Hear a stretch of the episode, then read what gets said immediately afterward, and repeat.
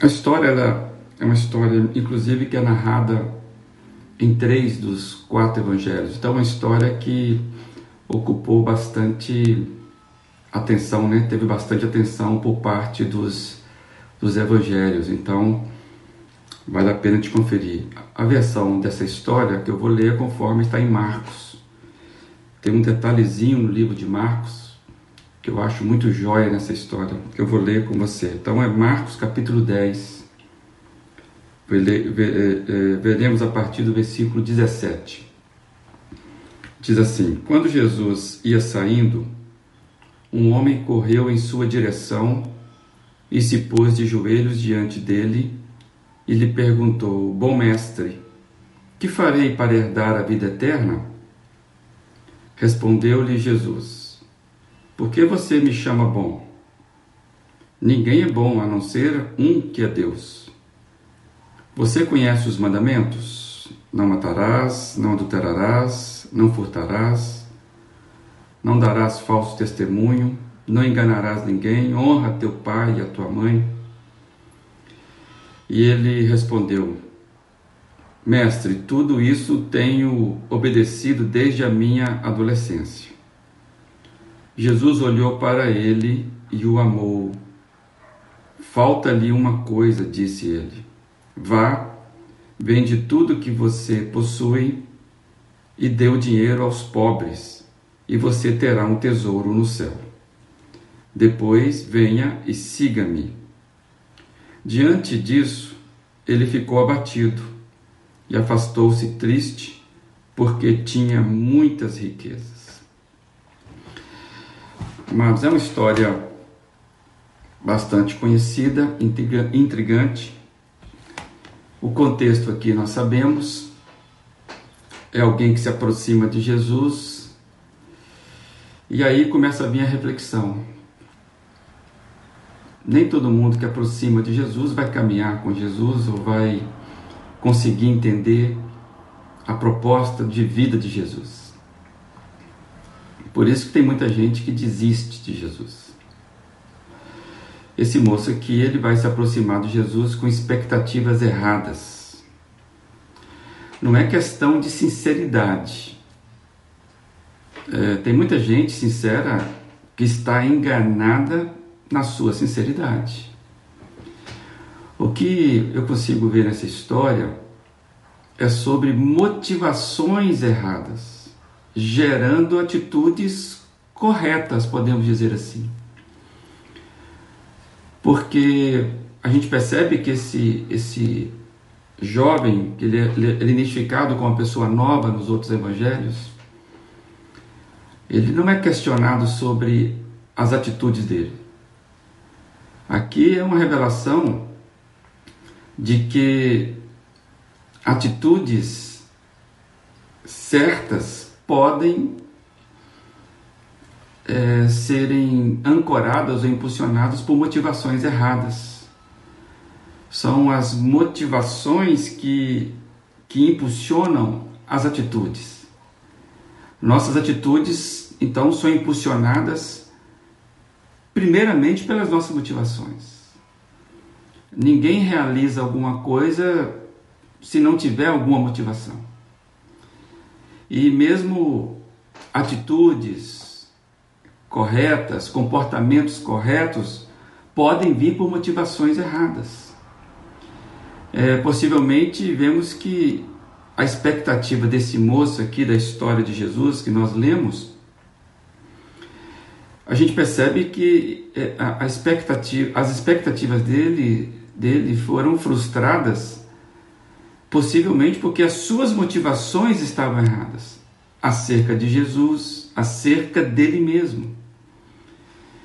Então, a gente percebe que, pelo contexto, esse moço tinha muitas certezas, ele estava muito seguro de si, é, e talvez ele esperasse que Jesus pudesse é, respondesse a ele para ele continuar fazendo aquelas coisas certas, porque quando Jesus pergunta se ele conhece os mandamentos, ele está muito certo. Olha, eu guardo tudo isso, eu obedeço tudo isso desde cedo na minha vida.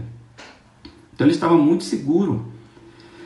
Então ele estava com expectativas de que ele tinha é, é, boas coisas na sua vida. Eu imagino que ele esperava mesmo que Jesus validasse a performance dele, afinal, ele reconheceu Jesus como um mestre, aliás, como um bom mestre. E por certo, ele acreditava que uma vez que ele fazia e observava as coisas certas, ainda mais os mandamentos, ele imaginava que Jesus iria validar pelo menos isso na vida dele. Era onde ele se garantia. É, esse é um importante alerta para nós penso eu, quando eu estava lendo esse texto mais uma vez, saber que muitas dessas motivações sustentam, né, ancoram a vida, ancoram as, as atitudes que vão nos garantindo a vida. O que eu quero dizer com isso? O que é que eu alerta para nós? Eduardo, olha para as suas atitudes essas que te garantem na vida e reflitam sobre essas motivações que estão impulsionando essas atitudes. Por isso, amados, é que a gente precisa muito, desesperadamente, é, como a gente tem conversado aqui nesses dias aqui, é, nós precisamos aprender o, o caminho sincero da oração do Salmo 139. Senhor, sonda-me ver os caminhos que motivam o meu interior. O Salmo 139 precisa ser a nossa, a nossa oração constante. Por quê? Porque quando gente lê um texto desse, a gente pode ser muito rápido de julgar esse rapaz, esse moço. E talvez nós nem entendamos por que, que Jesus faz logo uma indagação como essa. É uma história que para mim é muito triste, porque simplesmente há uma desistência desse rapaz de seguir Jesus. E por que, que Jesus vem falar em vender tudo e doar aos pobres? Nós sabemos que Jesus, essa proposta de Jesus não é uma proposta, vamos chamar assim, universal, específica para todo mundo, não é isso. É claro que nós sabemos que nós precisamos é, ajudar o outro, claro, é, é, não é a questão não é essa. Por que, que Jesus vem e fala exatamente vender tudo e doar aos pobres?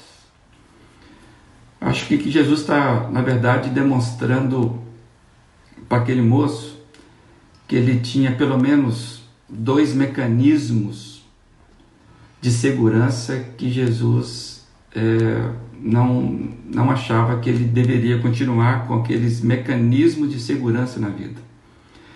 Eu vejo Jesus simplesmente desmontando os dois mecanismos de segurança desse moço. O primeiro mecanismo de segurança que cai por terra é a religiosidade desse moço. Ele se garantia na sua capacidade religiosa de guardar os mandamentos e de dar um bom testemunho no seu comportamento religioso. O outro mecanismo é a sua riqueza. E quando Jesus toca nesse assunto, ele simplesmente está desmontando a vida desse moço. É onde ele se sentia mais seguro. É, já como dissemos, Jesus não queria um ato de caridade daquele moço. Jesus estava provocando, era aquele moço era refletir onde é que estava o foco do coração dele. Onde de fato existia, onde pulsava a vida do coração daquele moço. Quando você olha para o texto, né, o verso 22 do que nós lemos, vai revelar tanto que aquela pergunta de Jesus foi relevante e correta, que o texto fala que diante disso ele ficou abatido e afastou-se triste porque tinha muitas riquezas. Poxa vida, ele poderia ficar abatido e triste por outras razões. Por exemplo, será que o meu dinheiro vai dar para é, é, sustentar todo mundo que precisa? Puxa vida, será que é, eu, eu, eu consigo é, fazer com que esse dinheiro chegue corretamente à mão de quem precisa? Não, ele ficou abatido porque ele tinha uma riqueza dentro dele que ele não abria mão, que era a garantia das suas próprias riquezas para tocar a vida. O dilema da alma desse homem, porque ele vai até Jesus e volta vazio. E isso gera um dilema para ele, porque Jesus pergunta, Jesus é, pergunta os mandamentos, se ele conhece, ele diz que sim, e depois Jesus dá uma, uma, uma ordem. Olha, está te faltando um negócio, você vai lá, vende tudo que você tem, dá aos pobres e vem e segue-me. Então ele não conseguiu, ele conseguiu responder a primeira muito fácil, mas Jesus mostrou para ele que a segunda resposta não era verbal, era de vida. E aí esse moço entra num dilema profundo e mostra como ele estava aprisionado, que ele se encontrava numa prisão, e o próprio dilema desse moço vai causando nele um aprisionamento ainda maior. Porque sem forças para decidir por seguir Jesus, ele retorna agora ao seu caminho muito mais triste, porque agora ele ele vai voltar sem resolver o dilema. Porque Jesus coloca aquele moço na seguinte questão: ou você segue-me, ou você não vai me seguir. E quando, como ele não teve a capacidade de responder, Jesus, olha, eu não concordo com a sua proposta, ele volta, porque ele sabia que Jesus era bom. E Jesus estava tocando e ele sabia na, nas reais motivações do coração dele. E aquela, então, é, atitude indecisa dele, vamos chamar assim, ele volta triste. Ele nunca mais vai ser o mesmo naquela volta. E essa, e essa é, é, é indecisão desse moço ali foi uma decisão pelo não, de não seguir Jesus. Ontem nós falamos sobre a catástrofe, né, a tragédia que é quando queremos viver uma vida sem Jesus. Isso ainda é mais perverso, penso eu, por aqueles que um dia estiveram com Jesus. É que eu acho que a Bíblia chama lá de segundo estágio, que é pior do que o primeiro. Então, isso é um alerta para nós que estamos acostumados com Jesus. Reconhecemos a Ele. Jesus faz pergunta para nós desse naipe e nós precisamos respondê-la. E a nossa resposta ou a não resposta revela o quanto nós de fato queremos seguir Jesus.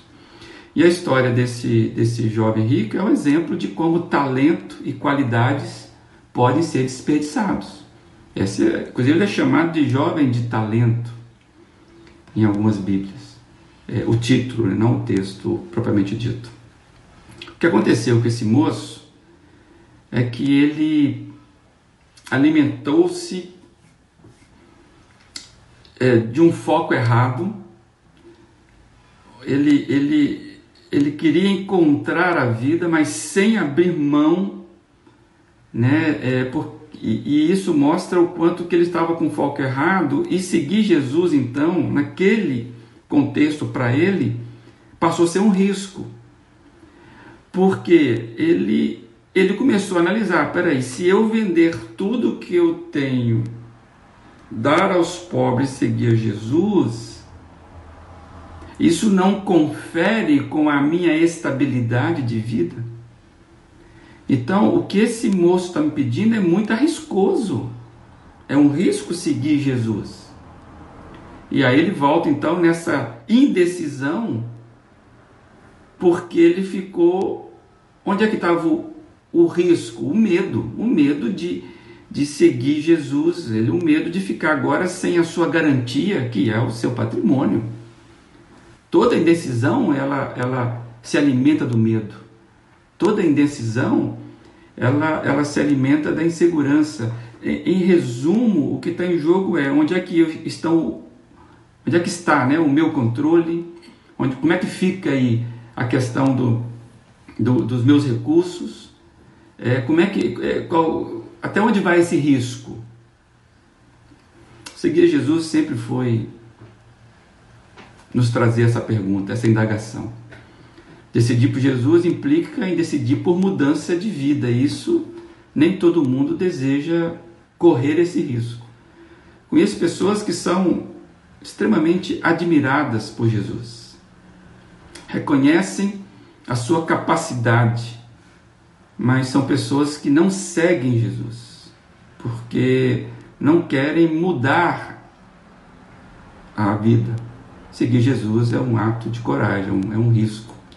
Eu lembrei de um trecho do livro do C.S. Lewis, fui buscar isso ontem quando eu lembrei, do livro Cristianismo Puro e Simples, onde C.S. Lewis ele fala algo muito muito pesado sobre isso. E ele diz assim: Cristo diz: Dei-me tudo. Não quero tanto do seu tempo, tanto do seu dinheiro e tanto do seu trabalho. É a você que eu quero. Não vim atormentar o seu eu natural.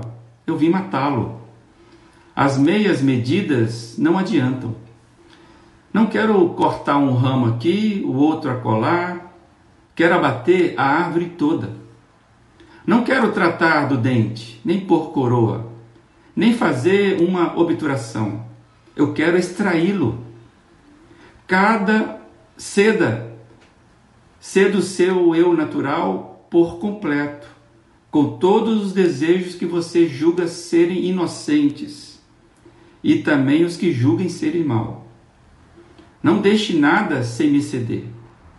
Dar-lhe-ei em troca um outro eu na verdade, dar-lhe-ei a mim mesmo, a minha própria vontade tornar-se-á sua. Pesado, Jesus nunca faz remendo, né?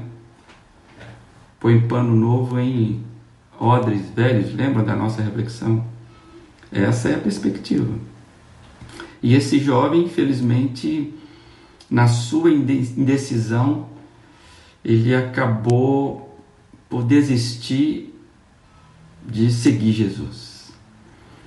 E, mas é bonito no texto que eu gosto de ler nessa versão de Marcos, porque diz, antes de Jesus fazer essa proposta para ele, o texto fala que Jesus olha para ele e o ama. E eu quero pensar com você sobre esse olhar de Jesus que continua a olhar com amor para cada um de nós ele deseja muito que você e eu não percamos o foco da vida eterna. Ele continua com a disposição de, de caminhar ao nosso lado. Ele continua olhando para nós com um olhar de amor do tipo: cara, eu tenho uma vida boa para você, boa no sentido de a vida completa. Então, primeiro, a gente não pode perder isso de vista. Jesus olha com a gente com olhos de amor. E nesse olhar, se nós formos sinceros, ele vai estar perguntando quais são os mecanismos de segurança que eu e você precisamos deixar todos os dias para seguir Jesus. Porque a decisão de seguir Jesus, ela é feita todos os dias, todo dia. Ontem você teve a oportunidade e eu tivemos a oportunidade de seguir Jesus no nosso dia. Só que aquele ato de ontem até nos ajuda para hoje. Tivemos experiências com Jesus, mas hoje nós precisamos renovar esse ato. Então hoje eu preciso olhar para dentro de mim e visualizar quais são os mecanismos de segurança que eu preciso abandonar hoje para seguir Jesus coisa relacionada à família, cultura, religião, a, sei lá o que for. Inclusive alguns prazeres maus. Esse moço ele tinha, entre aspas, coisas boas. E algum pecado moral, que às vezes, se você hoje não decidir, você pode cometê-lo. Então, sempre precisamos deixar algo, pois nós precisamos morrer para nós mesmos antes para que a vida de Jesus nasça dentro de nós. Então, para que hoje nós tenhamos vida de Jesus dentro da gente, a gente precisa morrer primeiro. Vá, largue tudo que você acha que você tem. Então você vem e segue-me. O próprio Jesus disse isso de uma outra maneira, que é assim: se alguém desejar seguir-me, negue-se a si mesmo. Por que, que eu negar a si mesmo? Por isso que ele diz: tome a sua cruz e venha após mim, ou seja, morra. Quem quiser, pois, salvar a sua vida, perdê-la-á. Mas quem perder a sua vida por causa do Evangelho, salvá-la. Nós conhecemos essa, essa, essa verdade é, de Jesus. Então, amados, muitas vezes nós balançamos porque ficamos no dilema do jovem rico. Nós até admiramos, fomos até Jesus, mas Jesus exige da gente coisas que às vezes nós não queremos abrir mão. Uma vez eu esse texto falou tão para mim que eu eu escrevi uma canção. De vez em quando eu sou metido a compositor e na época eu escrevi uma canção que eu coloquei o nome de Dilema do Jovem Rico, onde eu imagino na primeira pessoa esse, esse personagem falando sobre Jesus. É como se mais tarde, um pouco mais à frente na vida, ele conversasse com alguém sobre Jesus. Eu quero só ler uma parte dessa letra. Ele diz assim na minha canção: Em pouco tempo revelou-se minha condição, toda a fragilidade da minha religiosidade. Minha vida deposta naquele olhar. Não ter mais resposta, o que falar? Meus bens e posses, por que largar? Terrível proposta, como aceitar? E aí ele diz à frente: Não sei dizer qual dor ainda é maior de tê-lo abandonado, de tê-lo desprezado, de tê-lo e não tê-lo mais. E aí a música termina com a aplicação do texto: Onde estiver o teu tesouro, ali te encontrarás, ali te acharás, ali habitará o teu coração. Teu coração. Um alerta para mim e para você de nós não nos enganemos. Toda indecisão diante de Jesus é uma decisão pelo não, de não segui-lo. Ficarmos na indecisão é ficarmos no meio do caminho, pelo não. Que hoje você possamos tomar a decisão que faz a nossa vida ser plenamente vivida na presença de Jesus, hoje. Quais são as decisões que você vai precisar tomar? A oração que eu quero compartilhar com você, são 30 dias de oração, então quero compartilhar mais uma que talvez te inspire a fazer a sua. Pai, muitas vezes me esqueço de que minha vida não me pertence mais. Desde o dia em que a entreguei a Ti, não me cabe mais reivindicar direitos ou privilégios. Me perdoa quando decido inclinado pelo ego, quando me vejo no controle, quando esse controle vem com as minhas certezas, as minhas inclinações, as minhas dúvidas acerca do teu cuidado. Me perdoe pelas indecisões de fazer a tua vontade em detrimento da minha.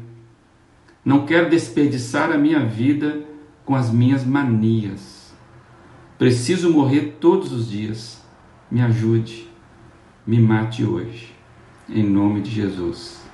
Amém. Bem, que você fique na paz aí. A dica da música de hoje vai numa pegada muito interessante. Talvez muita gente também não vai conhecer essas músicas. Estou tirando músicas que de fato façam sentido para mim. Não necessariamente são músicas que vão agradar a todos. Mas fica aí a dica, você vai lá no Google e coloca Mateus dos Impostos.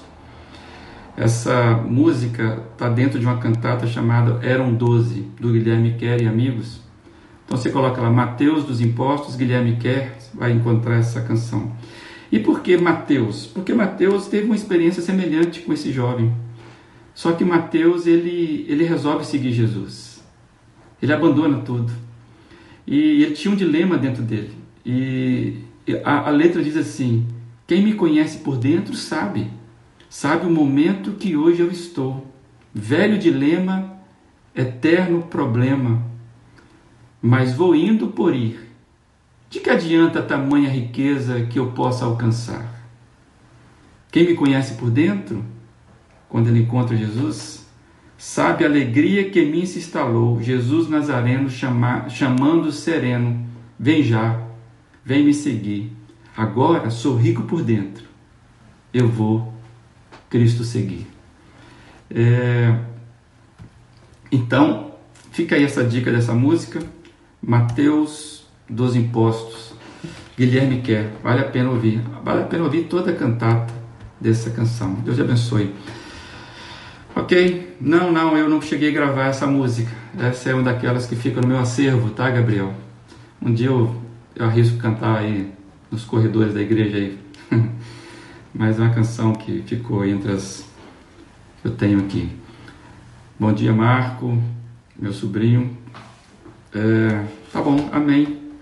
A todos, que Deus abençoe vocês nesse dia de hoje. Possamos ter a coragem de Mateus, que possamos aprender com a indecisão desse jovem que abandonou Jesus.